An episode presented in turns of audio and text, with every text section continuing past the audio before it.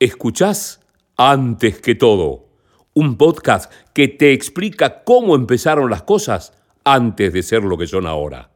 Hoy en Antes que todo hablamos con Gastón Roiber, que es secretario de redacción en La Nación y actualmente dirige la experiencia de usuarios en suscriptores en La Nación. Gastón ha sabido comandar durante años la versión digital de lanación.com y puede relatar en sus palabras cómo fue el proceso de transformación, convergencia y sinergia en un medio centenario que siempre está a tope en innovación, vanguardia y periodismo. Una charla para no perderse. Bueno, La, Nación tiene una historia, digamos, muy particular. Eh, por un lado, es un, diario que tiene más de 150 años eh, y eso tiene, digamos, una, gran fortaleza en la marca, ¿no? Es una marca ya instalada, digamos, muy, muy tradicional en el mercado de medios y con una cantidad de audiencia, digamos, cautiva.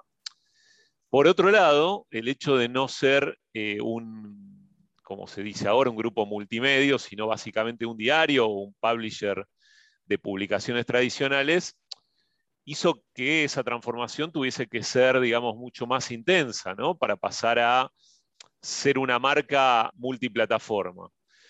Eh, mi primer recuerdo data de 2007-2008, en ese momento la Nación, entré en 2005 a La Nación, o sea que ya llevo 16 años trabajando en la compañía, y en 2007-2008 la Nación tomó la decisión de, invertir en tecnología, en recursos humanos, eh, porque se dio cuenta también que el desarrollo digital que tenía era importante para ese momento, pero que se venía toda una ola de transformación digital. Recordá que también en esa época empiezan a ser muy fuertes los sitios transaccionales, todavía la gente no ponía la tarjeta de crédito para hacer compras en Internet, era eh, una rareza, pero se veía que algo se iba a modificar en el hábito de consumo, no solo el consumo de medios, sino también el uso de Internet y para qué servía Internet, eh, y esto que te digo de, lo transaccional. En ese momento la compañía toma la decisión de hacer una, muy grande inversión. Bueno, vos, José, también fuiste protagonista de ese momento. Eh, y, bueno, como dice también el manual de la cultura del cambio y la transformación, la transformación no es un camino de, en línea recta de A hacia B, sino que tiene mucho de ir y venir, ¿no? De avanzar 10 casilleros, retroceder 20 para avanzar 30 después. Eh, pero la Nación siempre ha sido una marca que ha tenido una constante en este trabajo de, innovación, de transformación en todas sus áreas, no solo la redacción, sino también las áreas comerciales, las áreas de marketing, fueron acompañando eh, este proceso de cambio. En lo específicamente de contenidos, que es lo que a vos te interesa y que me estás preguntando hoy, yo creo que esa transformación de la que yo fui testigo en los últimos 16 años tiene algunos momentos, digamos, bisagra muy, muy interesantes. Por un lado, en ese eh, momento, digamos, este, en ese primer momento, 2007-2008, la Nación toma la decisión, por ejemplo, de armar su equipo de periodismo de datos y de empezar a investigar qué es lo que estaba pasando en términos de nuevas herramientas, de las redes sociales. Eh, la Nación fue un, medio, digamos, muy pionero en, la incursión de sus periodistas en las redes sociales y de llevar el contenido de la marca a las redes sociales. Eh, también se toma la decisión de abrir las notas a comentarios de los lectores, algo que era bastante extraño en ese momento. Existían los foros de discusión y estaban los blogs donde vos podías comentar, pero las notas periodísticas no estaban abiertas todavía eh, a comentarios. Después, otro mojón importante fue en la medida que vas creciendo en estructura, también va siendo importante el trabajo con foco digital en la actualización digital. Recordá vos que en el inicio de los diarios digitales, allá por la década del 90, mediados de la década del 90, La Nación es del 95, Clarín del 96, El Cronista es del 95, Los Andes de Mendoza del 95 también. Los diarios digitales o los medios digitales eran simplemente pasar eh, era como un repositorio el material impreso en Internet. No, no, había actualización, no había un equipo que producía noticias para eh, la plataforma. Entonces, en esos primeros años también empieza a ser un mojón importante, un, momento de cambio importante de bisagra, esto de desarrollar estructuras para actualizar contenido en tiempo real y empezar a entender que Internet tenía una lógica de, actualización al instante, de dar noticias al instante. Empiezan a aparecer también los nuevos géneros narrativos, los especiales multimedia, eh, empiezan a aparecer nuevos perfiles en las redacciones, ya no tanto las categorías tradicionales del fotógrafo, el cronista, el redactor o el editor, sino que aparecen editores de video, aparece también el audio en una primera experiencia de podcast. Cuando uno piensa que ahora el podcast explotó como formato, no recuerda que en realidad en los 2000 ya había podcast, simplemente que las conexiones de Internet no eran tan buenas como ahora y no había plataformas como Spotify eh, que amplificaban, digamos, el circuito de, escucha de los podcasts, como ha pasado también con la música digital. Entonces, en todo este recorrido, que ya es muy importante en términos de cantidad de años, digamos, todos los diarios digitales de Argentina ya, han pasado sus 25 años de, historia, eh, se sigue desarrollando eh, el espacio, el género. Ahora las redacciones son marcadamente digitales, eso es un gran cambio en los últimos dos, tres años, es decir, no, ya no hay una cuestión compartida entre, si por ejemplo antes era un diario papel con una edición digital, ahora hay un foco digital y dentro de ese eslabón de producción hay una edición impresa que se cierra a una determinada hora y que forma parte de todo ese circuito de producción. La palabra convergencia ahí ya, dejó de estar vigente. La palabra integración de redacciones, convergencia, eso que subimos a escuchar eh, hace algunos años, ya no existe como tal por el hecho de que hoy el foco está puesto en el digital, fundamentalmente en lo que es producción de contenidos, y parte de esa producción de contenidos después termina en otras plataformas, incluida digamos, la, edición impresa. Este foco digital también ha hecho que se acelerara el aprendizaje y la capacitación de las redacciones para poder entender esos nuevos lenguajes.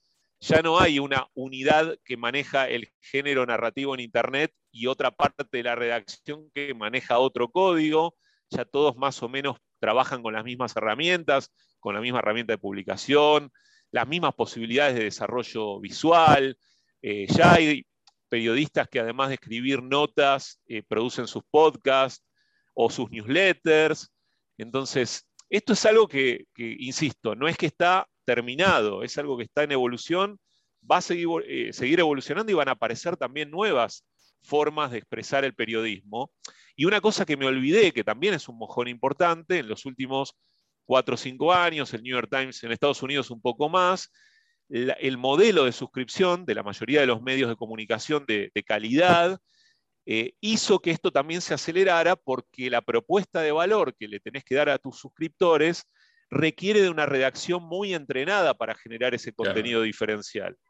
Entonces, yo te diría que de los últimos años, el lanzamiento de los modelos de suscripción es lo que ha acelerado también muchísimo esta transformación junto con, por supuesto, en el último año y medio, más de un año y medio, la pandemia. La pandemia eh, generó esta, esta, este, esta, forma de trabajo de reacciones, digamos, distribuidas, que implicó también un aprendizaje de estas nuevas herramientas y un foco marcadamente digital, que fue lo que nos demandó la pandemia también.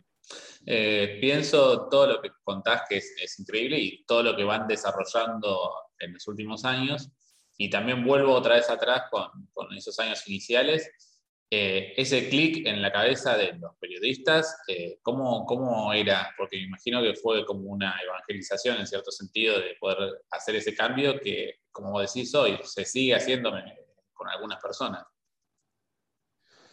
Mira, es, eh, ese clic mi experiencia indica que no es un tema generacional, sino depende de la edad. Por supuesto, las nuevas generaciones de periodistas son mucho más nativos digitales que, nosotros. Digo, yo soy más fronterizo, digo, tuve por lo menos 10 años de trabajo en, revistas y en diarios papel, y después empecé a trabajar en una zona, digamos, este, de transición, pues trabajé en una compañía de internet antes de volver a una redacción ya con un proceso de innovación en, marcha. Digo que ese clic no, no, tiene que ver con la generación, pero como te digo, las generaciones jóvenes están mejor preparadas para este nuevo entorno, porque he visto de todo, o sea, gente con muchas ganas y, capacidad y, ganas de aprender cosas nuevas, Eh, y por supuesto también zonas de, resistencia. El ser humano en general es alguien muy rutinario, que cuando aprende a hacer las cosas de una determinada manera, cuesta mucho cambiar en el medio, ¿no? Eh, y esto es lo que nos ha exigido, es cambiar, es cambiar algunas rutinas, algunas maneras de trabajar, siempre poniendo el periodismo, digamos, arriba, ¿no? En primer lugar, o sea, el periodismo que es básicamente contar historias que cambien la vida, que controlen el poder de turno, que permitan, digamos, eh, abrirle la cabeza a alguien, que, pueda, que puedas darle herramientas para que pueda decidir, para tomar una decisión concreta, porque no es solo, digamos, el, aspecto más serio de, la producción de contenidos, sino que también el periodismo puede ayudar a, entretener. De hecho, lo hacemos mucho en, algunas secciones, en, algunas temáticas. Entonces, sí creo que, digamos, que ayudó mucho a ese clic el hecho de que los liderazgos de las compañías de medios poco también el eje de su estrategia. Si en la medida que un líder de una compañía de medios decide que su foco va a ser marcadamente digital y que su negocio core va a ser la suscripción, ¿no? Y que su propuesta de valor tiene que mejorar para poder satisfacer la demanda de este público mayormente digital, eso genera naturalmente un clic porque eso derrama de arriba hacia abajo. También hay un movimiento de abajo hacia arriba, que es que en la medida que hay periodistas que son vivos y se dan cuenta que algo está pasando con las audiencias y empiezan a ser también en la misma medida un poco consumidores y un poco productores de información, se dan cuenta también que hay un caldo ahí para poder eh, trabajar y repensar lo que uno está haciendo. Eh, así que esto va a seguir, no, es algo que, para mí está completamente decidido y terminado, y creo que en los últimos dos años sobre todo se aceleró mucho el clic mental de toda la redacción. O sea, ya hay cosas que prácticamente no, no, hay que explicar, están sucediendo. Eh, así como modo de anécdota, ¿te acordás de lo que eran las rutinas eh, periodísticas para actualización cuando arrancaste y cómo son ahora? Como para darnos una idea mental mientras nos contás de todo este proceso. Bueno, en principio la capacidad de producir original de digital era muy limitada, o sea, eran 10, 12 notas por día, ¿no? Y estamos hablando de medios digitales que producen arriba de 250, 300 notas por día, o sea, es brutal el, el, aumento de la producción. Esto le pasa al New York Times, al Washington Post, a Clarín, a Infobae, a La Nación, a todos, ¿no? Después lo otro que, creo que cambió mucho es eso que te comentaba al principio. Había estructuras destinadas a tomar el contenido del diario papel y llevarlo a Internet con un formato lo más presentable posible. Y hoy el proceso es al revés, es vos producís contenido digital en clave digital con las necesidades que tiene que tener para poder posicionarse, con todos los lenguajes posibles, con los links, ¿no? Con la producción fotográfica, con el background, con todo lo que hoy tenés disponible, digamos, en términos de herramientas, y después formateás ese contenido para el diario papel, o para una revista, o para cualquier otra plataforma, para la misma televisión. Eso también es un cambio grande en la rutina. Después, lo que también se complejizó es que en medios más grandes, incluso también locales, digamos, si vos tenés un medio local con una estructura de 20, 30 personas, el 80-85% de esa estructura va a estar dedicada a digital y apenas un grupo más chiquito a la edición impresa, por ejemplo. ¿no? Y eso es algo que antiguamente en las redacciones digitales era, era al revés, era el 85 y 15, 85 dedicado al papel y 15 dedicado a digital. Ese es un cambio gigante, es haber girado ¿no? 180 grados eh, la organización en función de la nueva estrategia eh, y el nuevo foco. Sí, extraño la época en donde había un poquito más de tiempo y menos adrenalina. Esto es algo que, eh, digamos, el, hecho de que no, había tanta presión sobre actualizar eh, minuto a minuto u hora a hora la apertura del sitio permitía tal vez tiempos más espaciados para poder planificar. Pero bueno, eso también se ha suplido con, algún tipo de planificación y organización más adaptada a esa necesidad eh, informativa actual. Pero, pero bueno, es lo que demanda la audiencia hoy, es lo que nosotros vemos en términos de números. Yo, por ejemplo, me olvidé de decirte, otro mojón fue el trabajo con métricas en la redacción, que es algo que por ahí omití recién en contestarte. Digo, hoy es el, show de los datos, ¿no? la, posibilidad de, gestionar tu producción a través de lo que tenés eh, en términos de datos. Y eso ha modificado también muchísimo la rutina. Eh, lo último, para no molestarte, Gastón, hablaste un poquito sobre eh, los nuevos roles que aparecían en las redacciones. Incluyo que este, este podcast lo van a escuchar muchos estudiantes. ¿Qué, qué, qué es lo que le tenés para contar o para decir, sobre todo a aquellos que se están formando, eh, en qué deberían estar siendo como diferenciales como para poder sumarse hoy a las redacciones digitales de cualquier medio de Argentina o del mundo? Es muy buena la pregunta, José, porque eh, y me pasa mucho también en la maestría en periodismo, eh, donde, donde doy clases, y aparece esta pregunta puntual. Eh, el escenario es, digamos, múltiple en términos de posibilidades de insertarte a trabajar, te diría mucho más que cuando nosotros arrancamos, por el hecho de que aparecen estas variantes dentro de la, digamos, la formación de alguien que estudia comunicación, periodismo o una carrera similar. Creo que el mensaje es no encorsetarse en algo que a, nosotros, que a nosotros nos formaban, digamos, en aquel momento para hacer, que era solo firmar notas. el objetivo final siempre era hacer lucir tu texto, que ese texto fuera comentado, que tuviese repercusión y que te permitiera hacer carrera eh, como periodista alrededor de ese formato.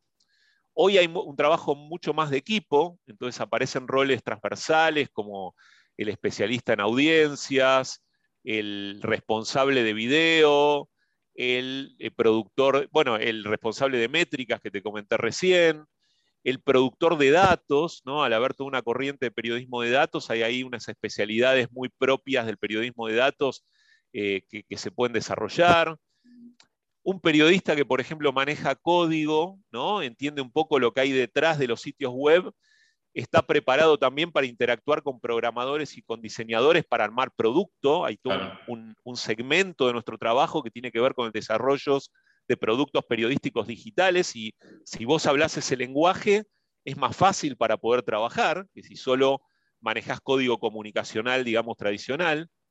Está todo el ambiente de redes sociales, ¿eh? que es su especialidad en sí misma. Eh, y bueno, te puedo mencionar, no sé, digo, si, si trabajas en un grupo multimedia y hay canal de televisión, ahí puedes también ser productor, no necesariamente tenés que escribir. Eh, entonces, lo más importante, el, el, mensaje, digamos, más importante que yo puedo dar, por lo menos desde mi visión, es que no se cierren a una sola especialidad, que encuentren eh, la zona, digamos, de, donde cada uno quiere interactuar y sobre todo que se formen en eso. hoy hay muchas posibilidades de formación online, de hacer cosas autogestionadas que permiten en el momento de tener que pegar el salto a trabajar en una organización, sea chica, mediano o grande, tener todas esas herramientas para poder eh, desarrollar. Eh, por supuesto, digo, doy por sentado que la calidad de la escritura es algo que todo periodista tiene que tener, independientemente de que después termine haciendo otra tarea. ¿no? Todo lo que nos enseñan, hacerlo eh, y presentarlo como una credencial fuerte a la hora de eh, decidir ese, ese camino, digamos, laboral a seguir. Así que pasión, foco, capacitación y, no encorsetarse, ¿no? Pensar en amplio, pensar dónde puedo generar un valor dentro de lo que son las redacciones en transformación que tenemos hoy. Escuchaste antes que todo un podcast pensado, producido y realizado por José Di Bartolo. Todos los episodios están disponibles en Spotify. Seguí a arroba José Di Bartolo en las redes para más contenidos relacionados.